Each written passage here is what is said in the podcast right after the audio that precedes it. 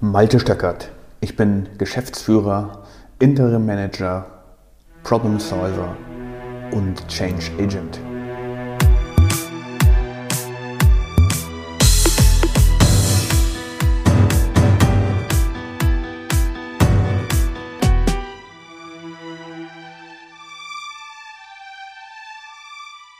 In der heutigen Episode geht es darum, warum Prozesse manchmal funktionieren und dann wiederum nicht. Und woran das liegt und was du dagegen tun kannst, den Zustand zu ändern. Neulich habe ich mich mit jemandem unterhalten, der hatte schon ganz ordentlich Prozesse vordefiniert und äh, war auch äh, gut unterwegs, äh, seine Prozesse zu standardisieren und äh, hatte einfach die Frage an mich, ähm, manchmal funktionieren bei mir die Prozesse bei uns, manchmal funktionieren die bei uns nicht. Und äh, ich muss ganz ehrlich sagen, dass mich das wirklich abnervt. So fing das Gespräch an. Naja, und dann habe ich gesagt, gut, erzähl doch mal ein bisschen darum herum. Ähm, was ist denn da so passiert? Was ist denn da der äh, Fall? Vielleicht äh, kommen wir ja dahinter, vielleicht kann man das ja ergründen, woran es liegt und vielleicht kann ich dir ja auch eine kleine Hilfestellung geben. Dann hat er gesagt, ja, also ich kann ganz ehrlich sagen, ich habe manchmal den Eindruck, das hängt von den Abteilungen ab oder von den beteiligten Personen. Wie kriege ich denn das jetzt hin, dass die alle so arbeiten, wie ich das möchte? Die einen machen das so gut und immer nach der Vorgabe, so wie wir es besprochen haben, und die anderen halten sich überhaupt nicht daran. Liegt das vielleicht sogar an der Führung des Teams? Liegt das an mir, dass ich die nicht richtig führe? Liegt das an mangelndem Training? Machen wir da zu wenig? Oder liegt es daran, dass wir in einigen Bereichen einfach nur auch kreativ arbeiten müssen und dass es deswegen vielleicht in diesen Bereichen nicht unbedingt notwendig ist, sich an Vorgaben zu halten? Unsere kreativen Köpfe denken ja immer so ein bisschen auch quer, das ist ja auch gut so. Und äh, vielleicht liegt es daran oder gibt es vielleicht manchmal auch Notsituationen, wo man sagen muss, ich äh, muss hier von vorhandenen Prozessen abweichen, ich muss hier eine Abweichung machen. Äh, das kann ich ja vielleicht sogar nachher dokumentieren, aber ähm, das geht dann einfach nicht, weil es einfach so schnell erledigt werden muss. Es ist eben eine Notfallsituation, ich müsste da eben eingreifen. Oder hängt das vielleicht nicht damit zusammen, das nicht richtig kontrolliert wird. Und da habe ich gesagt, naja, das sind natürlich schon ein paar sehr starke Indizien, dass irgendwas nicht stimmt. Aber erzähl mal weiter. Naja, und dann sagte er, er hat sich dann mit einem seiner Angestellten unterhalten und äh, der hätte dann gesagt, ja, das stimmt, das ist auch so ein bisschen meine Erfahrung, das ist eine schöne Sache, dass wir jetzt Prozesse etabliert haben und die die beschrieben haben, aber ich weiß auch nicht, irgendwie ist das wirklich meine Aufgabe, darüber nachzudenken, warum das nicht richtig funktioniert? Sind dafür nicht eigentlich auch andere da? Ist das nicht vielleicht sogar die Aufgabe von dir, lieber Chef? Oder sollte das nicht die Qualitätsabteilung machen? Sind die da nicht dafür da? Oder mein Vorgesetzter? Oder irgendwie jemand, den man da einsetzen könnte oder so? Und außerdem bin ich mir ziemlich sicher, wenn wir uns da mal reindenken, dass wir dann so viele Fehler finden, dass wir sowieso wieder alles umschmeißen können. Da können wir doch gleich von vorne anfangen, machen den ganzen Spaß nochmal, machen es dann richtig und äh, setzen dann so auf, sagte der Angestellte von meinem Gesprächspartner. Oder der andere Vorschlag war, lass uns doch gleich bei dem bleiben, was wir jetzt haben. Das funktioniert doch so halbwegs gut. Und wenn dann die Kreativen mal ihre 30 Sekunden haben, ja, dann springen sie halt mal kurz vom Prozess ab, macht ja nichts. Das kann man ja hinterher aufräumen. Waren so die Worte von dem Gesprächspartner, der von seinem Angestellten erzählt hat. Und äh, dann habe ich gesagt, okay, ich bin jetzt mal ganz plump, ich bin jetzt mal ganz stumpf und sag dir, ähm, was hier Sache ist. Ja, mach mal bitte, ich will es ja wirklich wissen. Und dann habe ich gesagt, pass auf, deine Prozesse sind entweder nicht gut beschrieben, weil sie nicht richtig verstanden werden, oder sie sind nicht gut genug erklärt worden, weil sie werden ja offensichtlich nicht richtig verstanden, oder sie sind nicht genug trainiert worden, oder sie sind nicht genug ausgerollt worden, oder sie sind nicht gut genug implementiert worden. Aus meiner Erfahrung heraus müssten wir an irgendeiner dieser Stellen nach dem unterliegenden Problem suchen. Und da hat er ein bisschen drüber nachgedacht äh, und meinte dann, ja, das stimmt, vielleicht äh, ist das an der einen oder anderen Stelle nicht präzise genug, genug beschrieben. Wir haben zwar tolle Formvorlagen entwickelt, wir haben auch Arbeitsanweisungen geschrieben und so weiter und so fort, aber an der einen oder anderen Stelle sind wir wahrscheinlich nicht präzise genug, weil wir da unseren kreativen Köpfen wahrscheinlich zu viel Freiraum einräumen wollten. Mhm. Habe ich gesagt, okay, ich verstehe das mit den kreativen Ideen, mit den Inputs und so weiter. Und da habe ich auch häufig Diskussionen drüber. Ja, natürlich jemand, der kreativ ist und der immer wieder neue Ideen hat, der möchte sich eben nicht so gerne an Standardvorgaben halten und der möchte sich auch nicht so gerne daran halten, immer wieder ähm, in einem Standard zu denken, denn äh, der möchte ja ganz genau out of the box denken. Das äh, sind dann immer so die Argumente. Lass uns doch mal out of the box denken. Das verstehe ich. Aber auch dieser kreative Denkprozess, auch den kann man versuchen in einen Standard zu gießen. Tatsächlich gibt es da hervorragende Untersuchungen zu, wie man durch so einen kreativen Prozess durchgeführt werden könnte, indem man sich immer wieder Fragen stellt, und dann wird man quasi geleitet. Und auch das kann man als Standard ansehen. Ah, sagte der Gesprächspartner, das klingt ja sehr interessant, da wäre ich dran interessiert. Ja, Sabi ist ja gar kein Problem, können wir ja mal drüber reden. Aber überleg mal, das ist im Prinzip wie bei schlechten Kochrezepten, in denen angewiesen wird, äh, man solle irgendwas tun, ähm, aber es wird nicht erklärt, was. Und wir reden jetzt mal nicht darüber, dass es darum geht, Pfannkuchen zu backen, sondern wir reden mal darüber, dass man keine Ahnung, Sushis herstellen möchte oder mal einen ähm, Sonntagsbraten oder mal ein veganes Gericht oder so etwas. Und wenn dann Sachen dort stehen, die man zum allerersten Mal macht und die sind nicht gut genug beschrieben, dann ähm, klappt das ja nicht. Kennst du die Situation? Na, sagte mein Ansprechpartner, ich bin nicht so der Koch oder der Bäcker, aber ähm, nee, nicht so. Aber ich kann mir in etwa vorstellen, was du meinst. Oder erklär doch noch mal ein bisschen. Und immer nicht zum Beispiel folgendes. Wenn du so ein, ähm, wenn du so eine Torte backst, dann sollst du immer den, das Eigelb schaumig schlagen, steht dann da. Also als absoluter Backleihe weiß ich nicht, wie man Eigelb schaumig schlagen soll, eine Eigelb-Zuckermasse schaumig schlagen soll. Und ich äh, bin so einer, der backt gerne mal so eine Torte. Das ist so irgendwie ein Hobby von mir, mache ich ganz gerne mal und das habe ich mich immer gefragt und äh, bin nicht dahinter gekommen eigentlich. Und eines Tages habe ich einfach mal diese Eigelb-Zuckermasse lang mit einem Mixer verrührt. Und siehe da, wirklich sehr lange. Fünf Minuten und dann noch länger. Und dann habe ich geguckt, okay. Und irgendwann lösen sich diese Zuckerkristalle so ganz langsam in dem Eigelb auf. Und wenn dieser Zustand dieser, dieser Flüssigkeit erreicht ist, dann beginnt das schaumig zu werden.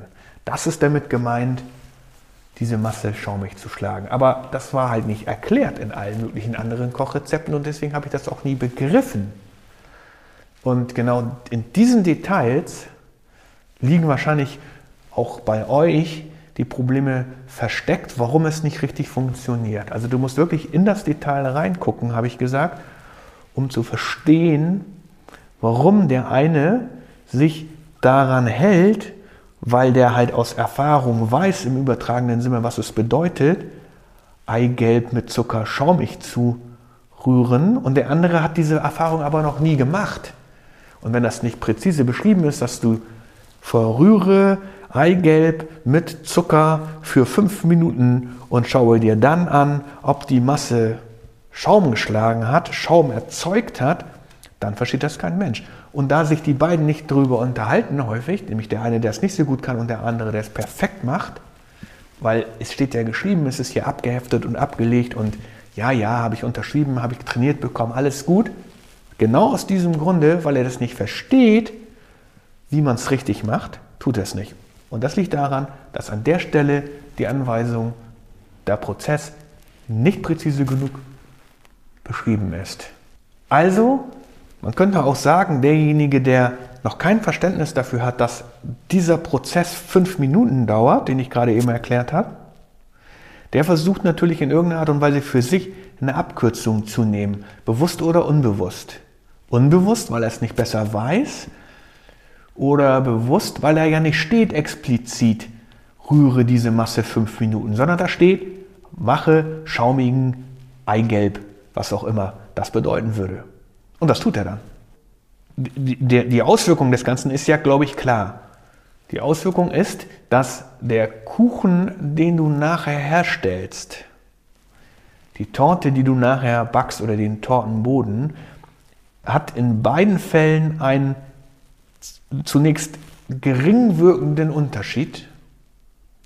Aber wenn du fünf Torten der einen Sorte vergleichst mit fünf Torten der anderen Sorte, dann wirst du sehr wohl einen Unterschied feststellen.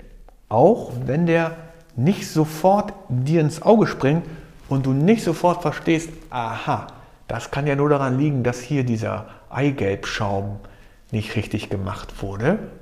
Wer das rausschmecken kann, ist natürlich ein Oberspezialist. Wahrscheinlich gibt es so eine Leute, ich bin so einer nicht, aber man kann nicht ganz genau sagen, und das ist genau das Problem, man kann nicht ganz genau sagen, was die Konsequenz dessen ist, dass ich nicht en Detail beschrieben habe, was gemacht werden soll. Das könnte bei euch auch ein Problem sein, dass ihr nicht ganz genau beschrieben habt, was die Rolle XY tun soll, wenn eine spezielle Aufgabe ausgeführt werden soll.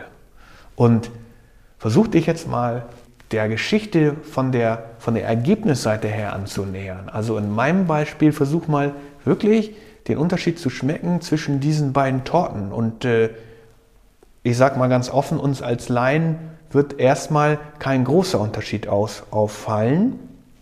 Und da liegt der Teufel ja wirklich im Detail.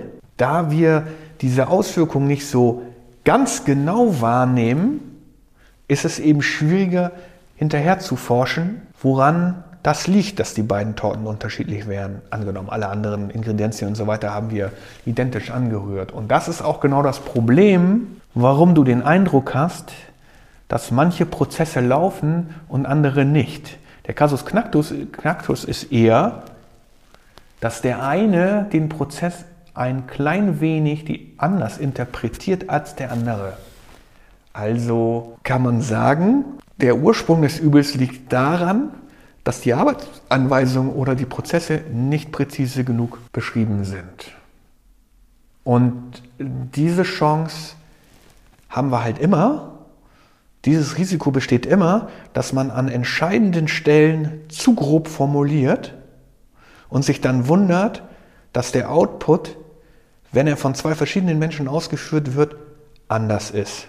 Jetzt könnte man natürlich einwenden, ist das jetzt echt der Aufwand wert? Und dann kann ich nur antworten, das ist eine hervorragende Frage, die ich wie folgt beantworten würde. Wenn du zu zwei, zwei Bäckereien, zwei Konditoreien vergleichst und du kaufst deine Torten, deinen Kuchen immer sehr gerne bei einer Konditorei und nicht bei der anderen, dann werden wir relativ schnell darauf kommen, warum du das tust. Und ich glaube, das liegt nicht daran, dass du am Preis. Und ich glaube, es liegt auch nicht, an, nicht nur an der Freundlichkeit des Personals. Das ist sicherlich auch ein entscheidender Faktor. Es liegt aber auch nicht nur daran, wie die Produkte dir dargeboten werden, sondern es liegt vor allen Dingen an dem Hauptprodukt, also an dem Output. Wie ist die Torte gebacken? Schmeckst du den Unterschied zwischen etwas, was mit sogenannt mit der Liebe erstellt worden ist, mit Liebe zum Detail und natürlich schmeckst du einen Unterschied zu massenhaft produzierter Ware, die ohne große Liebe zum Detail entstanden ist. Und wenn du auf dieses Level möchtest an Output, wenn du an dieses Level möchtest an hochgradig standardisiertem, hochpräzisem Output, den du geschmacklich in Nuancen wahrnehmen kannst, in meinem Fall. Aber wenn du so daran gehst, dann werden alle deine Produkte mit der Zeit einen qualitativ so hochwertigen Standard erreichen, dass du garantiert ganz ungemerkt dadurch neue Kunden gewinnst. Weil auf Langfrist werden die beiden Konditoreien, von denen ich gesprochen habe, sich unterschiedlich entwickeln. Die Konditorei, die immer erstklassige Ware mit Liebe zum Detail anbietet, wird sicherlich Kundenzuwachs bekommen und sich darüber freuen und deswegen noch mehr Liebe in die Backwaren stecken als die Konditorei, die nicht so viel Liebe zum Detail beim Backen reinpackt, aber versucht über Masse zu machen, weil in der geeigneten Umgebung wird sich Qualität, der Geschmack, die Darbietung, die Liebe zum Detail immer durchsetzen. Ja, damit habe ich dann meinen Vortrag beendet und dann sagte mein Gesprächspartner, ja, es macht absolut Sinn, wenn ich das auf meine eigene kreativen Leute umsetze, dann stelle ich immer fest, dass der eine sofort im Außen ist, also von außen die Dinge betrachte und in gewisser Weise wirklich fähig ist, out of the box zu denken, während der andere sich immer versucht festzuhalten an Vorgaben, die wir gegeben haben. Und das müsste ich irgendwie so hinbekommen, dass es besser läuft. Ja, habe ich gesagt, das finde ich eine hervorragende Idee. Dann mach dir mal deine Gedanken darum. Und wenn du Lust hast, dann können wir uns ja nochmal darüber unterhalten. Liebe Hörer, wenn dir meine Folge gut gefallen hat und du eine ähnliche Situation erlebt hast, wo du den direkten Qualitätsvergleich zwischen zwei Produkten hast und das eine ist ein kleines bisschen besser und das andere ist nicht ganz so gut und du hast dir die Frage gestellt, woran das liegt, dann wäre ich da brennend dran interessiert, das von dir zu erfahren. Vielen Dank fürs Zuhören. Wenn dir diese Folge gefallen hat, dann hinterlasse mir doch eine Bewertung auf Apple oder Spotify. Ich freue mich auf das nächste Mal.